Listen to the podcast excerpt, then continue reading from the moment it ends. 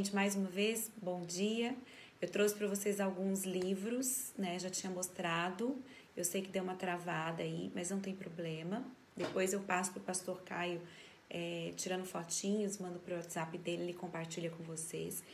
Mas são livros que vão ajudar vocês a é, criarem aí uma disciplina né, de, de, de oração, entendendo que disciplina aqui não visa punição nem correção, mas a disciplina que visa a gente desenvolver um hábito, né? Então, disciplina visa a gente desenvolver o hábito. Por isso que um dos primeiros livros que eu falei para vocês sobre oração chama Celebração da Disciplina do Richard Foster, né? Mas muito mais do que falar sobre disciplina e sugestões de livros, é, eu acho que o importante é a gente falar um pouquinho sobre a Bíblia e o que a palavra de Deus fala sobre oração. Então eu vou começar em Gênesis com vocês.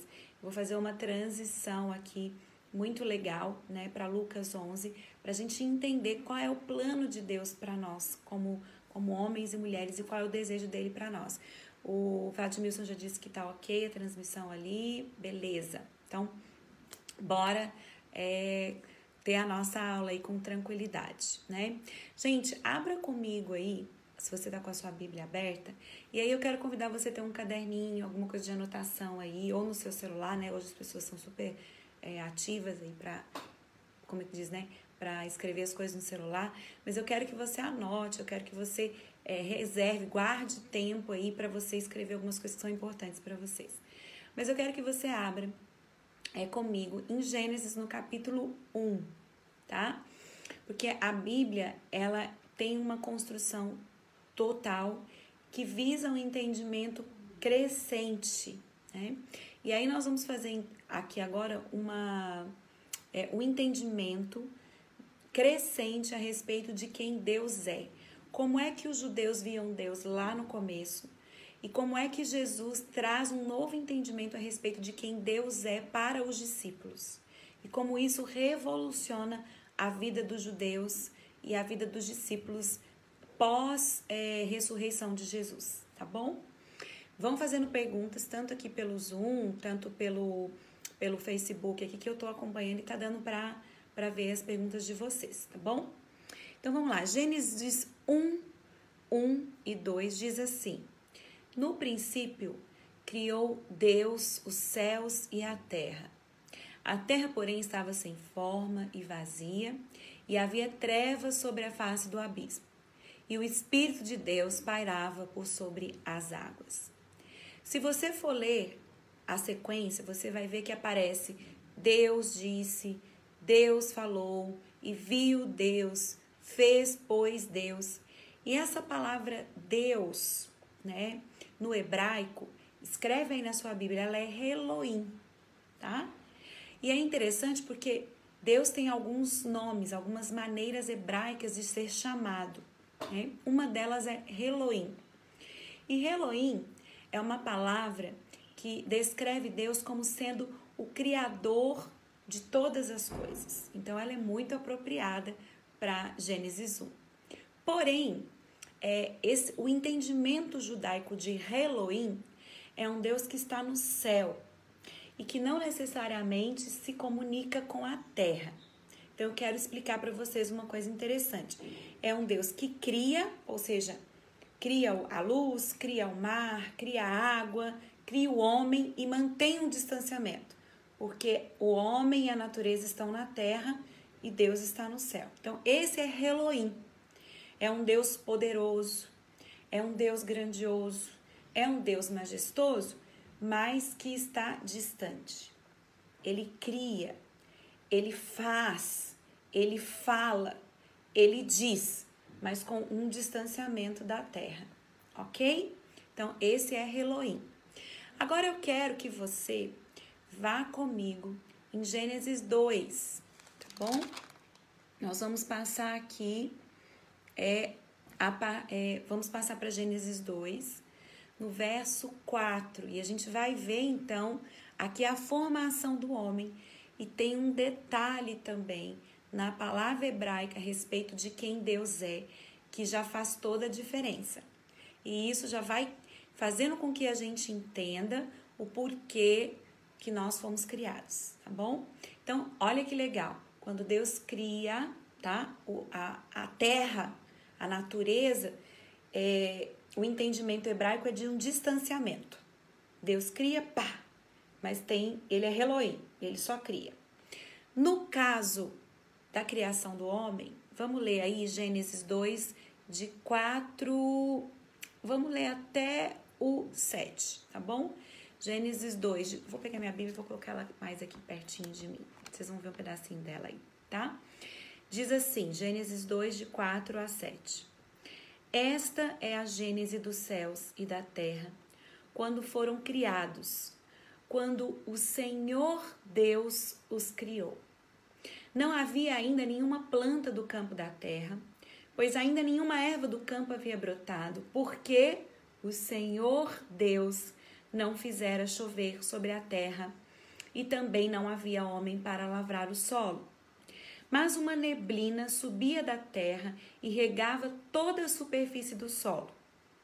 Então formou o Senhor Deus ao homem do pó da terra e lhe soprou nas narinas o fôlego de vida, e o homem passou a ser alma vivente. Olha que coisa interessante que a gente tem aqui é, nesse texto. Quando Deus cria, a primeira narrativa ali, quando Deus cria a terra, que era sem forma e vazia, era uma massa sem forma e vazia, ele é Elohim. Quando ele cria o homem, o texto bíblico está dizendo que ele é Senhor Deus, ele é Jeová Elohim. E dentro do entendimento judaico, Jeová não é só aquela pessoa que está distante, mas Jeová é alguém presente na terra, então ele não é só Elohim, mas ele é Jeová Elohim. Isso traz o entendimento dentro do contexto judaico de que Deus, quando cria o ser humano, ele cria o ser humano para se relacionar com ele. Porque não foi só Elohim quem criou, mas foi Jeová Elohim quem criou também.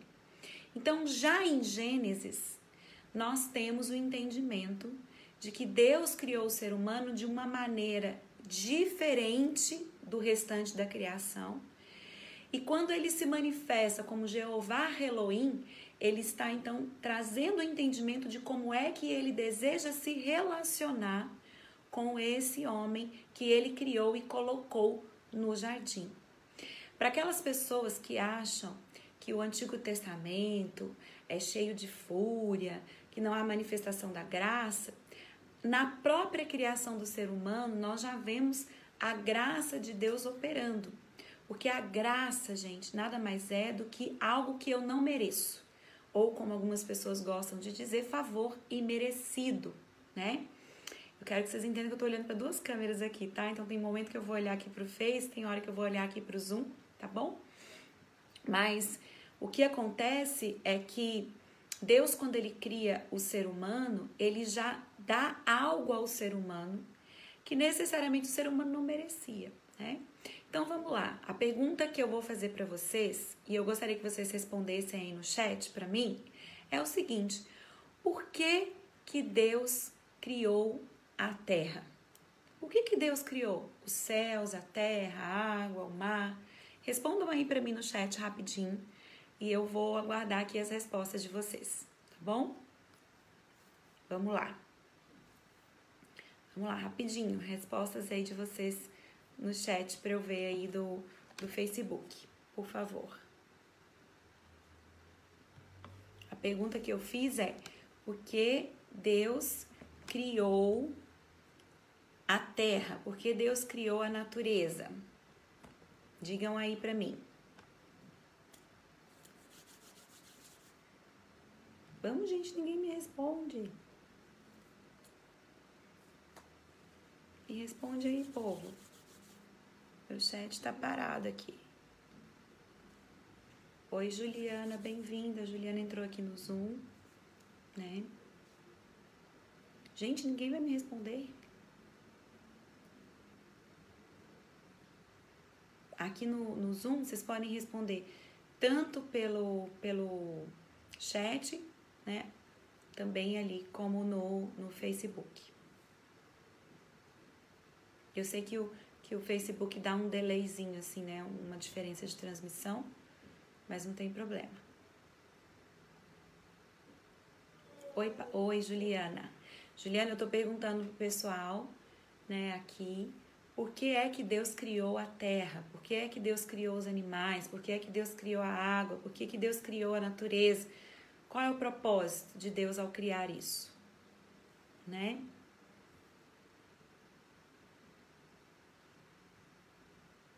Ninguém tá me respondendo.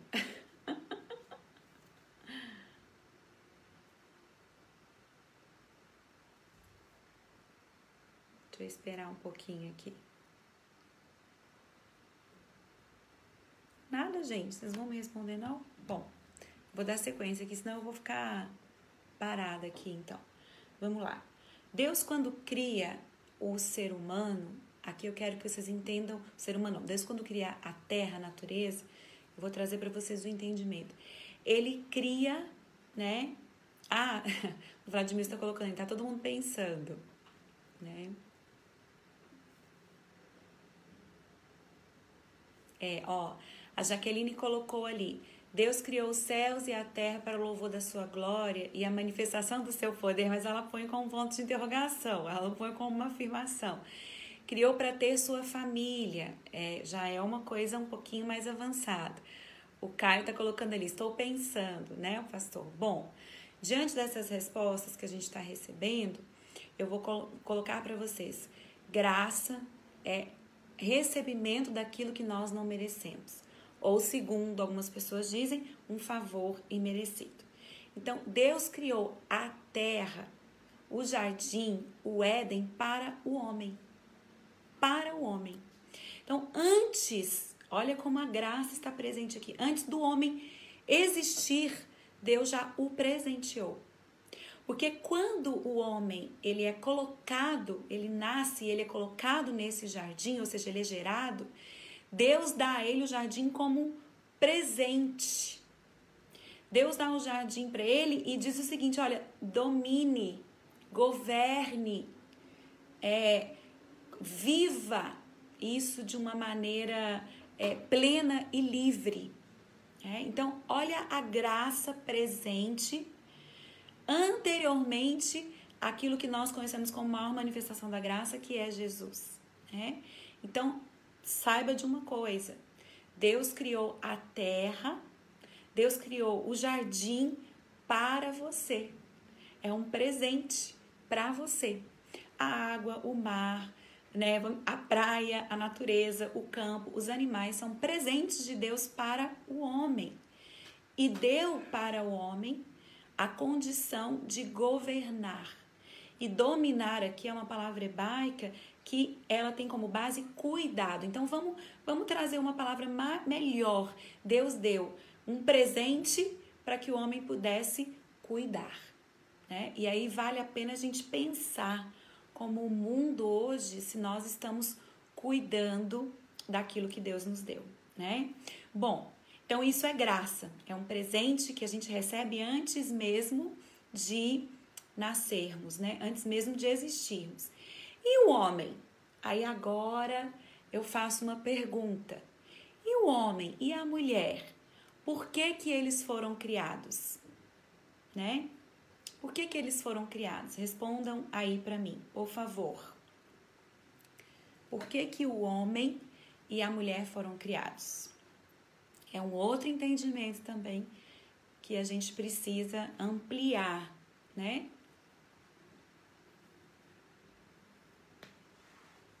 Vou aguardar aqui um, um pedacinho para vocês me responderem.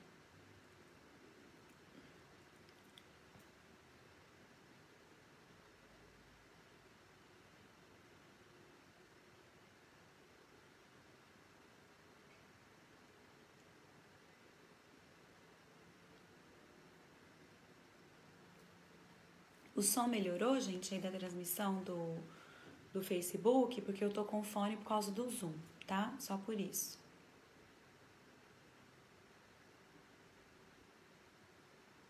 E aí, gente, por que que Deus. Ai, obrigado, Caio, o som tá excelente. Por que, que Deus criou o homem? Para cuidar de tudo que ele fez. A Rosali colocou. Rosali, não. E aí tem muita gente que responde assim: "Ah, Deus criou o homem para o louvor da sua glória", como as pessoas algumas pessoas colocaram aí com relação à natureza. Guarda isso no seu coração. Deus criou o homem para ele. Para ele. Para derramar sobre o homem todo o amor que ele tem.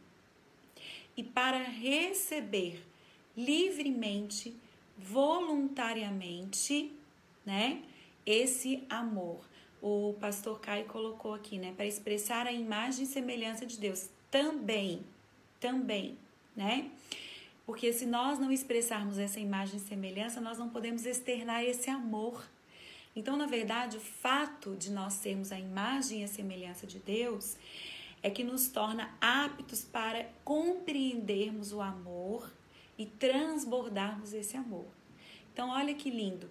Deus criou o ser humano para amá-lo, para que nós possamos amá-lo também. E dessa maneira, nós possamos receber como parte graciosa e manifestação desse amor o presente da criação. Não é lindo? Então, Deus, por nos amar, já nos presenteou antes de nos gerar. Gente, esse entendimento ele muda tudo, ele muda tudo na nossa vida, né? Ele muda inclusive a forma da gente olhar para a criação. Né? Não há uma. A responsabilidade do homem é de pegar esse presente e cuidar, prosperar esse presente.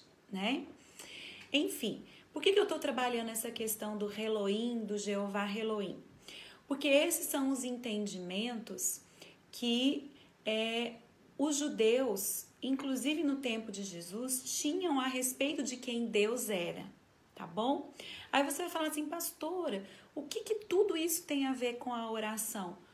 Tudo, tudo a ver com oração. Porque Jesus, ele traz um novo conceito. Ele traz um conceito revolucionário de uma maneira de se é, envolver com Deus. Por quê? Os judeus, eles oravam. É, a gente pensa assim, ah, os judeus aprenderam a orar com Jesus. Não. Os Jesus, eles oravam, os judeus, eles oravam. Eles tinham uma prática de oração religiosa, focada no templo, principalmente no tempo de Jesus. Então, eles tinham rituais a serem cumpridos, eles tinham horários de orações definidos. A gente vê isso em Daniel. Daniel, na Babilônia, ele ora nas horas, é, como diz, né, preditas religiosas para os judeus né? Então, quando Jesus ele nasce no contexto da Judéia, né, no contexto da Galileia, lembrando que Jesus era galileu, né, no contexto é, de um império romano, é, os judeus mantinham já há longos anos uma prática de oração. E aqui é onde eu quero ampliar o entendimento de vocês de que Jesus, na verdade, estava levando os discípulos, em princípio, a compreenderem, a ter uma nova visão de quem Deus é. Vamos agora largar um pouquinho Gênesis e vamos fazer um salto bem grande aqui histórico e a gente vai lá para Lucas no capítulo 11, tá bom? Então abra a sua Bíblia aí em Lucas no capítulo 11. Gente, a pastora Sueli Xavier entrou aí, que, oh, que orgulho e que temor, né? Porque se tem uma mulher que entende de hebraico, é ela. Pastora, um abraço, uma alegria, né? Ter você aí conosco é, nessa aula, tá? É, Lucas 11, tá bom? A gente vai ler aí é, o primeiro versículo só de Lucas 11. Vladimilson, obrigada aí pelo seu retorno, né? Que para ele só esses dois entendimentos já é, mas muda muita coisa, né? Quando a gente entende essa construção também é, mental de entendimento de Deus, né? Mas olha aí que interessante, Lucas 11, 1, o que o texto diz. De uma feita, estava Jesus orando em certo lugar. Quando terminou, um dos seus discípulos lhe pediu: Senhor, ensina-nos a orar como também João ensinou a seus discípulos. Gente, olha que coisa interessante aqui.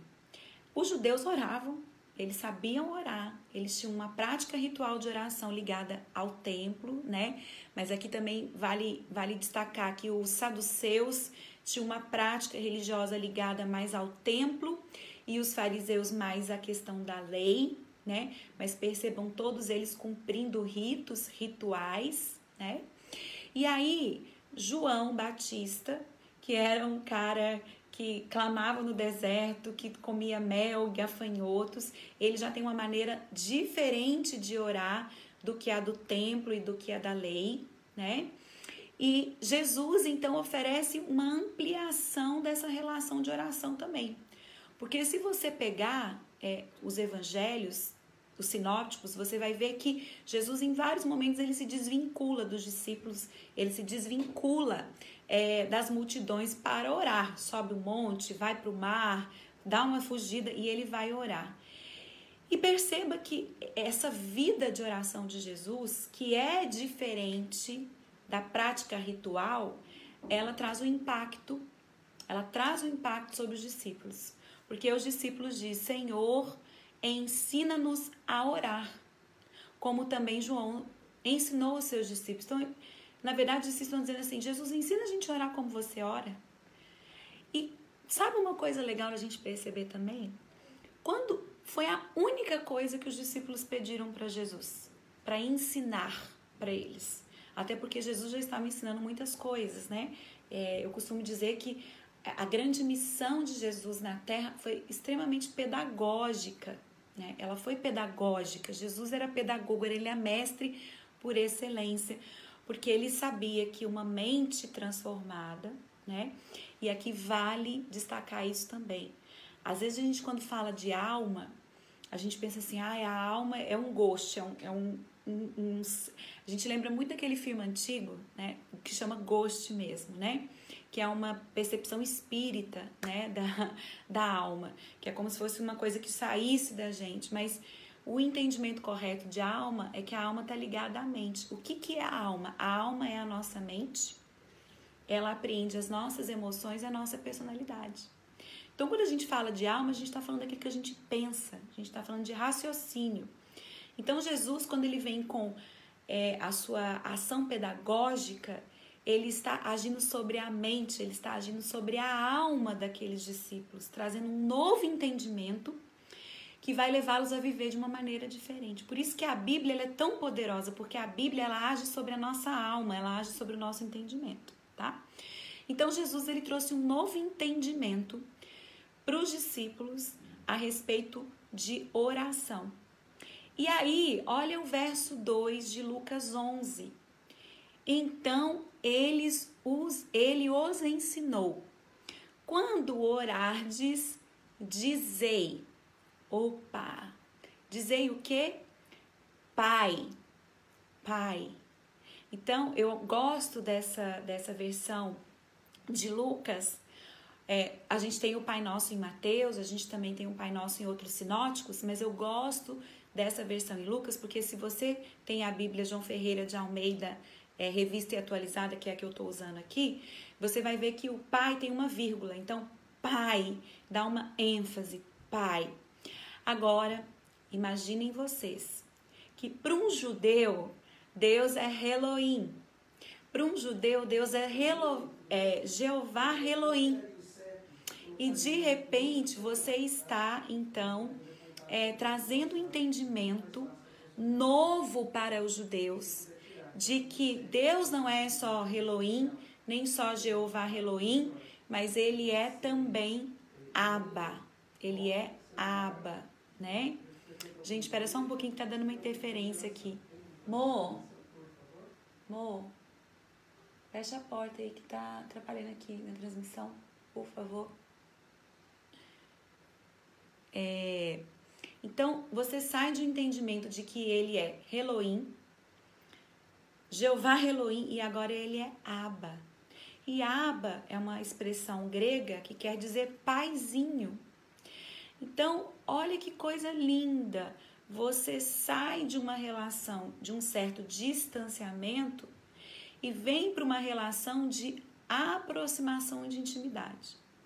Então Jesus está dizendo: olha, quando vocês orarem, vocês não estão falando com um Deus distante. Ele é poderoso, porque perceba, o fato dele ser Aba não fez com que ele deixasse de ser Elohim, nem Jeová Elohim, nem Yahvé Adonai, nada disso, né? Ele continua sendo grandioso, poderoso, majestoso, criador, mas ele é alguém, ele é alguém de quem eu posso me aproximar. E vamos lembrar que nesse contexto ainda existia todo aquele ritual ligado ao templo do sumo sacerdote, do véu, né? De que só o sumo sacerdote podia entrar no Santo dos Santos. Então perceba que Jesus ele está gerando um escândalo quando ele propõe uma oração aonde se chama Deus de Pai. É um novo entendimento. Eu poderia aqui ficar e distinguir para vocês e trazer para vocês aqui também cada parte do Pai Nosso que abrange a toda. Eu quero que vocês depois pesquisem um pouco sobre é a oração do Pai Nosso, porque a oração do Pai Nosso, ela abrange a totalidade da vida humana. Todos os aspectos da vida humana essenciais estão destacados na oração do Pai Nosso. Vale aqui uma, é, uma, um aprofundamento depois nessa oração, mas a gente não vai ter tempo para isso, tá bom? Bom, então, dentro desse entendimento que eu estou construindo com vocês lá do Antigo Testamento, dando esse salto para o Novo Testamento, Jesus está construindo uma nova mentalidade. Jesus está dizendo assim para os discípulos: olha, o, a, a oração, a maneira como eu comunico com Deus, ela é íntima, ela é pessoal, ela é relacional. Eu estou falando com o meu pai. Eu estou falando com o meu pai. No entendimento um pouco maior, a gente pode inclusive dizer o seguinte: olha, que Deus está revelando nessa palavra aba a plenitude do amor de Deus por nós, que comunga muito com aquilo que eu disse para vocês no começo, de que Deus nos criou para sermos amados e Deus nos criou para amar. E aliás, essa é a busca, essa é a busca constante do ser humano, né? Tudo que a gente faz, a gente faz porque a gente quer receber amor ou porque a gente quer dar amor. Então, quando a gente começar a prestar atenção nas coisas que a gente faz e por que a gente faz, é, muitas delas são inconscientes, mas vale a pena a gente começar a agir com intencionalidade, que eu falei para vocês no começo da aula, que oração é uma coisa que a gente faz intencionalmente e consciente de, com, de com quem que nós estamos nos relacionando, nós vamos perceber que a maioria das coisas que a gente faz, a gente faz porque a gente quer ser amado e porque a gente quer também ofertar ou oferecer amor. A razão, a existência do ser humano é amor. E aí a Bíblia traz essa significação também de que Deus é amor. Que Deus é amor. Leia depois a carta de 1 João. Eu acho linda, linda, linda, linda, que traz assim essa dimensão é, do amor de Deus de uma maneira muito clara. Bom, então Jesus ele não veio só para nos salvar. Isso é uma coisa muito importante da gente saber. Sim, ele veio para nos libertar da condição de pecado que gera essa separação, ou seja, essa falta de entendimento que a gente perdeu no Éden de quem Deus é e do propósito da nossa criação, da nossa existência. Mas Jesus ele veio para ampliar, ampliar o nosso entendimento de quem Deus é. Deus é Pai. Bom, e aí vale a pena você pensar na sua paternidade. Muitos de nós não tivemos pais muito bons, né? Pais distantes, pais ausentes, né? Mas o fato é que é, o pai é alguém, é uma figura que representa cuidado, né? O pai é uma figura que representa doação de amor, né? Deveria, deveria né? mas como nós estamos é, caídos, né? vamos dizer assim, na nossa natureza caída, muitos pais não fazem esse papel e impedem os seus filhos e as suas crianças de entender que família é um lugar de manifestação e construção de amor. Quando, quando Jesus traz esse entendimento para os judeus, e ele então ensina os judeus a orar, ele está dizendo assim: olha, a partir de agora, o relacionamento de vocês através da oração é de intimidade. Então, aqui eu vou ampliar um pouco. O que, que é a oração? A oração é o lugar aonde você desenvolve o seu relacionamento de intimidade com Deus, tá? Eu vou repetir essa frase, tá? A oração é um lugar aonde você desenvolve um relacionamento ou o seu relacionamento de intimidade com Deus. Ponto. Então, qual é o primeiro princípio de oração? Sinceridade. Sinceridade. A gente ser o mais rasgado, o mais sincero, o mais espontâneo que a gente puder ser. E isso também é um novo entendimento. Por quê? Os discípulos tinham rituais de oração, muitas orações decoradas, assim como no catolicismo romano, assim como a herança anglicana que nós temos. E eu não estou querendo dizer que não, não possam existir orações escritas, que não possam ser lidas e repetidas, não é isso. Mas as orações, né, dos cristãos do século I, as orações que vocês pegam dos salmistas, né, que na verdade são cânticos, são fruto de situações relacionais, emocionais muito profundas, né? Por exemplo, fica uma dica aqui para vocês lerem depois o Salmo 109, que é um salmo de Davi, né? Que é um salmo, gente, horroroso. Como assim, pastor? Você tá falando? É um salmo horroroso no sentido de que Davi estava numa condição que ele havia sido traído por um dos melhores amigos dele. A Bíblia não cita quem é esse amigo, né?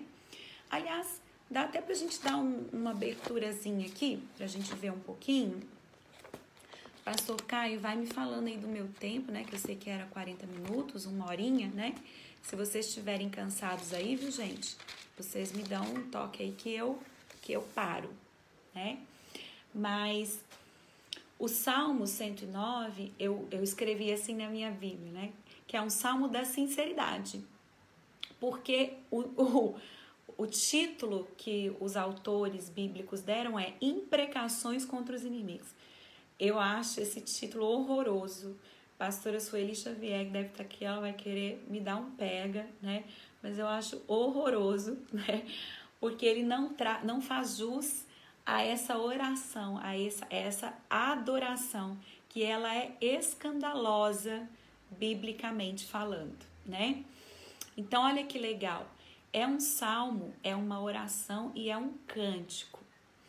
Eu quero só ler é, umas partes desse salmo com vocês para vocês perceberem que tipo de intimidade é que nós podemos desenvolver com Deus na oração e na adoração, tá bom? Vamos lendo aí devagarinho. É, vocês não estão cansados, não, né? Então tá bom. Então eu vou esticar mais um pouquinho aqui e vou deixar com vocês com gostinho de quero mais para vocês ampliarem o desejo de oração de vocês. Vamos lá para o Salmo 109 e o texto diz assim: Ó Deus do meu louvor, não te cales, pois contra mim se desataram lábios maldosos e fraudulentos com mentirosa língua falam contra mim. Gente, olha que coisa legal. Davi está dizendo o seguinte: Senhor, e, e, aí tem uma exclamação. Eu, uma das, eu sou professora, viu, gente, de formação. Não sou professora de língua portuguesa especificamente, mas alguns anos já tive que dar aula de língua portuguesa para os meus alunos do ensino fundamental. Eu sou pedagoga, então, assim, eu dou muita atenção para a pontuação. Então, quando Davi diz assim, ó oh, Deus do meu louvor, não te cales, ele está expressando aqui uma certa fúria, uma certa intensidade, dizendo assim: você presta atenção aí, Deus, você vem falar comigo. Você, eu vou te dizer um negócio, se você ficar calado, o bicho vai pegar aqui entre eu e você. Olha a intimidade de Davi, né? a inteireza de Davi. E aqui, gente, olha que coisa maravilhosa. Eu tô só no primeiro versículo, isso aqui dava uma aula inteira. Só o Salmo 109 dava uma aula inteira. Mas olha que coisa linda. Como é que Davi se aproximava assim de Deus? Ele não tinha entendimento ainda, nem a revelação. Ah, o pastor Caio tá perguntando se eu posso ir até 10 e meia. Posso, posso sim. Obrigado, pastor. é, o entendimento é, de Davi de que de, Deus era Elohim, Jeová Elohim, mas ele já tinha, ele desenvolveu essa intimidade com Deus ao ponto de falar assim, ó, você não vai sair daqui sem me dar uma resposta. E aí Davi diz o seguinte, olha, tem gente falando mentira a meu respeito. Porque, olha, contra mim se desataram lábios maldosos e fraudulentos, com mentirosa língua falam contra mim. Davi está dizendo assim, ó, Deus, você presta atenção no que eu vou te falar. Tem gente falando mal de mim e falando coisas mentirosas ao meu respeito, né? Vamos continuar no versículo 3. Cercam-me com palavras odiosas e sem causa me fazem guerra. Em paga do meu amor me hostilizam, eu, porém, oro. Davi aqui está expressando um sentimento profundo dele, dizendo assim, olha, estão mentindo contra mim, as palavras são terríveis porque elas são odiosas, eu estou sendo hostilizado, e ó, eu particularmente aqui me posicionei em amor, e eu, então o que eu estou fazendo? Eu estou orando, porque a situação tá feia aqui para mim, viu Deus? Tá ouvindo aí? Ó, não se cala não, olha aí. Mas aqui, olha agora a oração que Davi começa a fazer, continua fazendo, a adoração que ele está prestando a Deus. Suscita contra ele um ímpio, e à sua direita esteja um acusador. Quando o julgarem, seja condenado e tido como pecado a sua oração. Davi está dizendo assim: olha, esse cara que está falando mal de mim, que está falando mentira a meu respeito, não ouve a oração desse cara. Tá ouvindo, pai? Tá ouvindo, Deus? Negócio seguinte: ouve a oração desse indivíduo, não. Porque ele é um traidor, ele é um mentiroso. Mas olha que bonito. Quando o julgarem, seja condenado e tido como pecado a sua oração, versículo 7, versículo 8. Os seus dias sejam poucos e tome outro o seu encargo. Gente, olha essa oração aqui. Eu não vou estender até o final, não. Eu vou ler é, só até o 13 com vocês, porque o Salmo tem 31 versículos, tá? Diz assim: Andem errante os seus filhos e mendiguem, e sejam expulsos das ruínas das suas casas. De tudo que tem lance mão o usuário, do fruto do seu trabalho embrulhe os estranhos. Ninguém tenha misericórdia dele, nem haja quem se compadeça dos seus órfãos. Olha o que, que Davi está pedindo. Davi está pedindo o seguinte: que esse cara morra, que esse cara fique pobre, que esse cara fique sem casa, né? Aí o versículo 13 diz: Desapareça sua posteridade, e na seguinte geração se extingua o seu nome. Davi está colocando toda a raiva dele, a indignação dele, a revolta dele com este homem que o traiu diante de Deus em oração, em adoração. O nome disso é integridade. O nome disso é sinceridade. E esse era o segredo de Davi. Não é que Davi era perfeito, porque a Bíblia diz que Davi era um homem segundo o coração de Deus. Ah, então Davi não errou? Putz, Davi errou pra caramba, né? Davi não foi um bom pai, em muitos momentos como rei ele falhou, se ausentou, fez censo que não devia, foi em guerra que não devia, em guerra que ele devia ele não foi. Enfim, é, ele não foi um homem perfeito, mas havia em Davi uma inteireza, uma integridade é, de alma. Ele sentia e ele vivia verdadeiramente quem ele era. Né? Então, pensando nessa, nessa adoração, nessa oração de Davi e voltando para o entendimento que Jesus quer ampliar na mente dos judeus, dos seus discípulos, dizendo: olha, que Deus é Pai e que a oração é um lugar de intimidade e de expressar sinceridade. A oração é um lugar onde você pode colocar tudo o que você sente, tudo o que acontece com você, tudo o que está passando na sua vida. E a gente é doido, né? Quando a gente quer formatar a nossa oração achando que Deus não faz um raio-x da nossa alma, né? Um dos salmos também muito lindos de Davi é aquele: Senhor, tu me sondas e me conheces. cerca-me por trás e por diante. É, esquadrinhas o meu deitar e o meu levantar, conhece todos os meus pensamentos, né? Ainda a palavra não me chegou à boca e tu já a conheces, Senhor. Olha que coisa tremenda. Então, a gente acha que a gente engana Deus. Aí quando a gente vai orar, a gente começa a escolher algumas coisas que a gente quer colocar para Deus, como se Deus não soubesse a verdade de quem a gente é, a verdade do que a gente sente e a verdade do que está aqui dentro da gente. Aí você vai falar assim, mas pastora, se ele sabe, por que então que ele quer ouvir? Porque Deus nos gerou para relacionamento. Relacionamento. E a oração, então, é esse lugar onde eu falo, mas onde também eu paro para ouvir. Eu paro para ouvir. Porque Deus tem pensamentos a nosso respeito. Ele tem pensamentos a respeito disso que Davi colocou para ele. Eu não sei qual foi a resposta de Deus para Davi. Davi não colocou, mas com certeza Deus falou alguma coisa. Quanto mais íntegros e sinceros nós fomos diante de Deus na nossa oração, mais capacidade de leveza da nossa alma nós vamos ter para receber uma palavra, uma fala de Deus. Eu tenho muitas experiências de oração pessoal, inclusive vou contar um testemunho para vocês recente, recente assim do ano passado, né? Como todo ser humano, eu como pastora tenho raiva, às vezes em algum momento alguém me fere, né? E eu tava então sa saí de uma reunião da igreja, né? E uma pessoa disse uma coisa que, que me feriu bastante, né? E aí eu naquela coisa, cheguei em casa, me ajoelhei ali, eu tenho uma almofadinha de oração, né? Inclusive pensei em trocar a capa dela, porque está bem sujinha, mas ela está escrito é, o texto de Tessalonicenses, 1 Tessalonicenses, né? Orai sem cessar. E aí eu estava ajoelhada, então, orando, e comecei a falar, oh Senhor, essa reunião foi maravilhosa, Oh, Senhor, muito obrigado pelo privilégio de pastorear a minha igreja.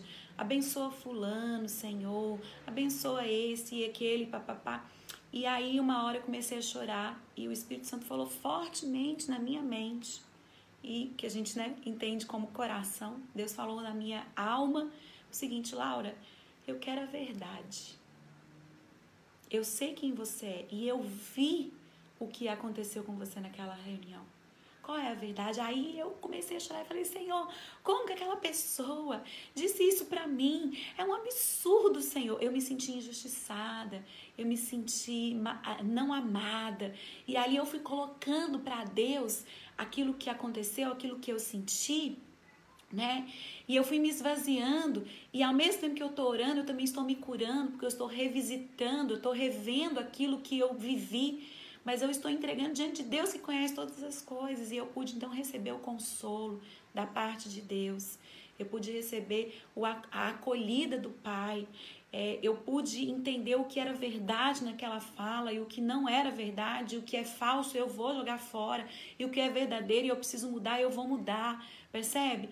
Então a oração é um lugar de integridade, de sinceridade, aonde a gente não pode achar que a gente esconde alguma coisa de Deus.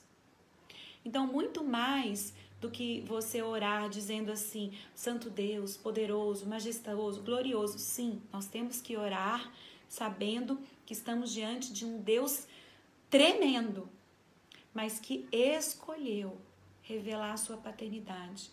Porque para Deus é muito mais importante que nós tenhamos clareza da sua paternidade do que da sua força do seu amor e do seu cuidado do que a sua, seu poder mágico de criar, de recriar todas as coisas. Porque quando nós somos amados, nós nos sentimos seguros.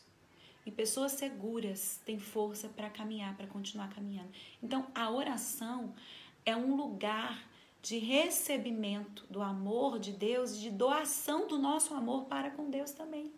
Não é lindo, gente? Vocês me desculpem, mas eu, vocês deixaram eu falando de oração que eu vou falar tanta coisa tantas experiências maravilhosas, né? Agora, se oração é relacionamento e relacionamento é uma coisa que eu faço intencionalmente com as pessoas, eu também preciso fazer isso com Deus. Não é verdade? Então eu preciso marcar um horário na minha agenda para eu falar com Deus. Porque nós deixamos tudo na frente do nosso tempo de oração. Mas quando você tem um churrasco, quando você tem o um aniversário de alguém, você não coloca aquilo na sua agenda como prioridade para você ir? Pra... É assim. Por isso que a gente chama de disciplina. Volto a dizer, não como algo punitivo, mas como algo intencional. Algo que eu coloco como uma prática na minha vida. É, eu sempre penso no atleta, né? É, eu gosto muito de atividade física. Durante uma fase da minha vida, eu sonhei em ser é, atleta de vôlei. Depois eu me frustrei porque eu não cresci, me frustrei porque eu já fiquei, fiquei mais velha. Mas enfim, mas eu continuo adorando esporte, né? Tudo quanto é esporte que você possa imaginar. E uma coisa. Obrigada, amor.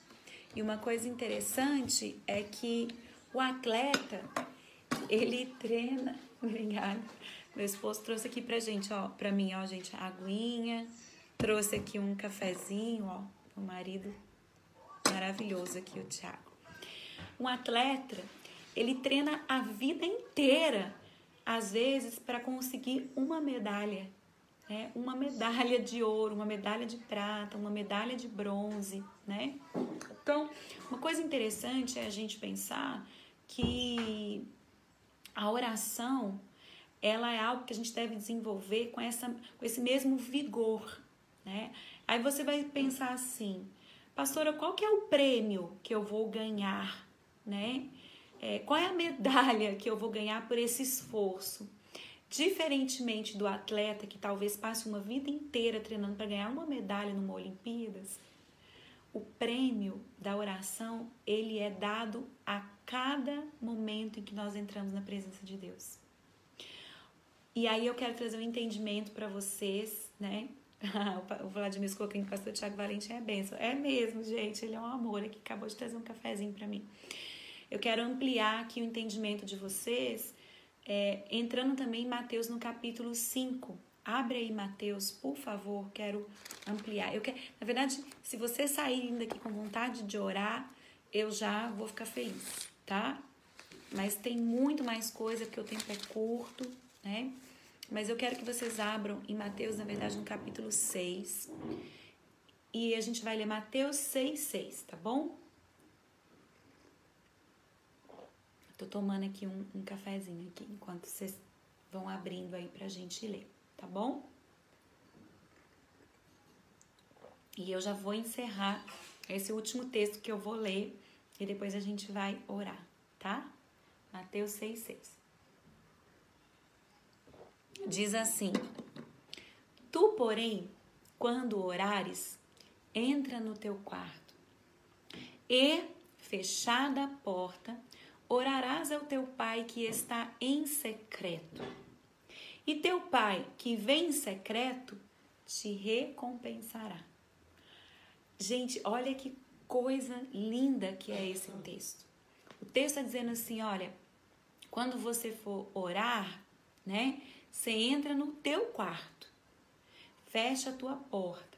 Por que quarto? Por que porta? Ou seja, é um lugar de intimidade. O quarto da gente é um lugar de intimidade. Quando você fecha a porta, significa que você está reservando um tempo, ou para você, ou para, no caso, se você for casado, para você e para o seu esposo. Então, assim, é um convite de intimidade. Mas não é o quarto que é o lugar secreto. Ah, aqui a gente tem que ampliar o nosso entendimento. O texto está dizendo assim: o pai. Opa, tá acabando a bateria aqui, mas já vai. Tô acabando. O pai é que está em secreto. Oi, olha aqui. Quando você fechar a porta do seu quarto, quando você entrar no seu quarto, você vai orar para o pai que está em secreto. É Deus quem está em secreto. E aí, se eu vou orar e o Pai está me vendo no secreto, ele tem um desejo de me contar os seus segredos. Porque se ele está em secreto e ele me convida para entrar nesse secreto dele, ele quer me contar coisas que eu não sei. Porque o secreto é um lugar escondido.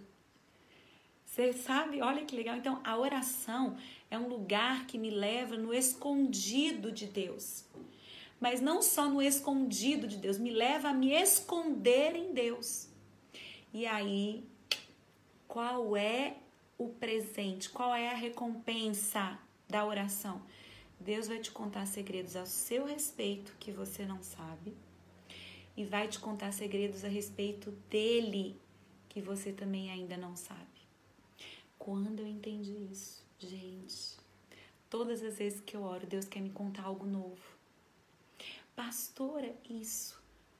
Coisas que às vezes a Bíblia vai me revelar, mas coisas que às vezes o próprio Espírito vai me dizer a respeito de mim e de Deus. A oração é um espelho, é um espelho de quem eu sou em Deus. A oração é um lugar de significação da minha identidade, da minha personalidade. A oração é um lugar de ressignificação da minha vida. Oração é um lugar de mudança de mente. Oração é um lugar de recebimento de amor. Oração é um lugar de comunhão, de intimidade. Enfim, enfim, gente, é maravilhoso. É maravilhoso. Então eu quero finalizar aqui essa aula, né, que foi muito curta, com alguns, né, alguns princípiozinhos aí de entendimento de oração, né? E desafiar você a desejar estar na presença de Abba, do Pai, entregando a sua alma profundamente, assim como Davi, com sinceridade e integridade, entendendo que quando você ora, você entra no secreto de Deus, é Ele quem está em secreto, e que Deus vai te contar coisas ao seu respeito e coisas a respeito dele que você ainda não sabe. E essa é a recompensa diária de quem ora. Essa é a recompensa diária de quem ora. É, eu quero agradecer muito aqui, né, é, ao pastor Caio Quero agradecer muito aqui à Igreja de Jardim IP. Obrigado pelo espaço, pelo privilégio. Eu sou uma mulher muito agraciada por poder fazer parte do corpo pastoral da Igreja Metodista e de, durante esses anos ministeriais, estar me encontrando com pessoas tão maravilhosas como vocês, né? E uma última coisa que eu quero compartilhar com vocês né, dos, dos, dos, meus secretos, né, do meu tempo de oração, é que logo quando eu iniciei minha chamada, meu chamado ministerial, é, e eu me converti cedo, assim, eu fui criada na igreja, mas eu me converti mesmo aos 13 anos. Foi quando eu fui, recebi mesmo a presença de Deus, recebi alguns dons. Mas lá em 98, quando eu estava me preparando já para ir para missão. Algumas pessoas não sabem, mas durante três anos eu fui missionária da Jocum, né? É, o Senhor me deu uma palavra, 1998, que está em Isaías 1, 19, que diz assim: Se quiserdes e me ouvirdes, comereis o melhor dessa terra. E durante muito tempo eu achava que o melhor da terra eram as nações, né, com o entendimento missionário, as viagens e tal. E esses dias eu estava orando, né, ajoelhada, chorando aqui na presença do Senhor. E o Espírito Santo falou assim: Laura, você lembra da palavra que eu te dei? Lá naquela época, né? Se quiserdes e me ouvirdes, comereis o melhor dessa terra. E aí Deus falou assim para mim: Você sabe qual é o melhor dessa terra para mim? Eu até me emociono. Eu falei: Não, Senhor, conta para mim o que, que é o melhor dessa terra para você. Ele falou: o melhor dessa terra para mim são as pessoas. São as pessoas. Aquilo abriu meu entendimento. Eu falei: uau, então se eu quiser e te ouvir, eu vou viver com o melhor dessa terra, com as melhores pessoas. E eu tenho tido o privilégio, então, de rodar aí pelo Brasilzão, rodar aí é, pelas igrejas metodistas aqui da terceira região e de comer do melhor dessa terra. Vocês são o melhor dessa terra para Deus. Eu sou o melhor dessa terra para Deus. Você nunca se esqueça disso, que isso possa impactar o seu coração, a sua vida. Em nome de Jesus. Amém? Vamos orar para a gente encerrar. Orando ao Pai, porque Ele é Aba, Ele é o nosso Paizinho. Amém? Jesus, obrigada pelo teu amor que nos manifestou a paternidade de Deus. Obrigada porque no diálogo com a Trindade, voluntariamente o Senhor se abriu, abriu mão da sua glória, fez-se homem, encarnou aqui nessa terra, padeceu as nossas dores, os nossos sofrimentos e nos deixou esse legado de um novo olhar sobre quem Deus é. Leva-nos a ampliar dia a dia a nossa visão de Deus, a não temer a Deus, não ter medo de Deus, mas nos aproximarmos, como diz a palavra, confiadamente. Nos aproximarmos com confiança no amor que Deus já derramou por nós e que está expresso em Jesus. E de entendermos as palavras que o Senhor também disse aos discípulos ali em João no capítulo 14, quando o Senhor responde a Felipe: Ah, Felipe, aquele que vê a mim, vê ao Pai.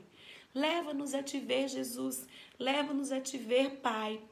E que o Espírito Santo, que já foi derramado sobre as nossas vidas, nos auxilie nesse entendimento, porque por nós mesmos nós não podemos compreender, mas o Espírito Santo que está em nós e que não nos deixa órfãos, ele nos ajuda todos os dias a entender, caminhar e receber o melhor de Deus e o melhor dessa terra. Abençoe cada lar, cada família representada aqui nesta aula. Em nome de Jesus, atrai cada um deles para este lugar de intimidade, para o secreto aonde o Senhor está. Conta segredos para cada um deles. Esse é o meu desejo, essa é a minha oração. Abençoe a vida do pastor Caio. Dê a ele, Senhor Deus, flui, fluidade. Que ele possa, Senhor Deus, naturalmente fluir no teu amor, naquilo que o Senhor já derramou sobre ele. E que o Senhor vá revelando os teus propósitos, os teus caminhos junto à igreja de Jardim IP e faça prosperar esta comunidade em nome de Jesus, acrescentando, Pai, assim como nos tempos dos discípulos, dia a dia aqueles que vão sendo salvos. Em nome de Jesus, em nome de Jesus. Obrigada por essa aula, pelo privilégio e pela alegria de estar aqui com o melhor desta terra, que são essas pessoas. Em nome de Jesus. Amém e amém. Amém. Gente, ó, um beijo. Muito obrigada. Foi um privilégio. Eu sei que a aula começou meio, é, né, caindo aqui, de lá para cá, mas que vocês sejam abençoados em nome de Jesus. Pastor Caio, muito obrigada mais uma vez e que Deus abençoe. Um beijão. Eu vou. Agora eles falam de roubar live, né? Eu vou concluir aqui a, a nossa aula. Um abraço.